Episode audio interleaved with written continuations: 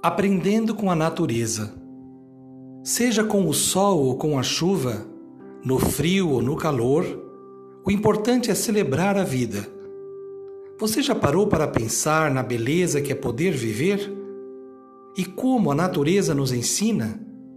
A abelha ensaia seu bailado sobre a flor para depois nos presentear com a doçura do mel. Os pássaros cantam para se comunicar sempre com o mesmo canto.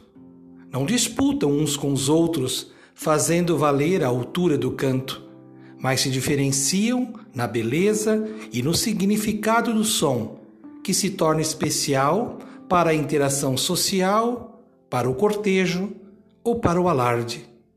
Com esses dois exemplos, podemos dizer que a vida pode ser vivida na alegria. Assim como as abelhas, ofereçamos a doçura de nossa presença, mesmo cansados ou tristes.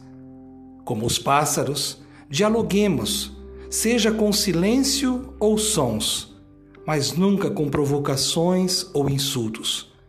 Sejamos mais leves e nos entenderão.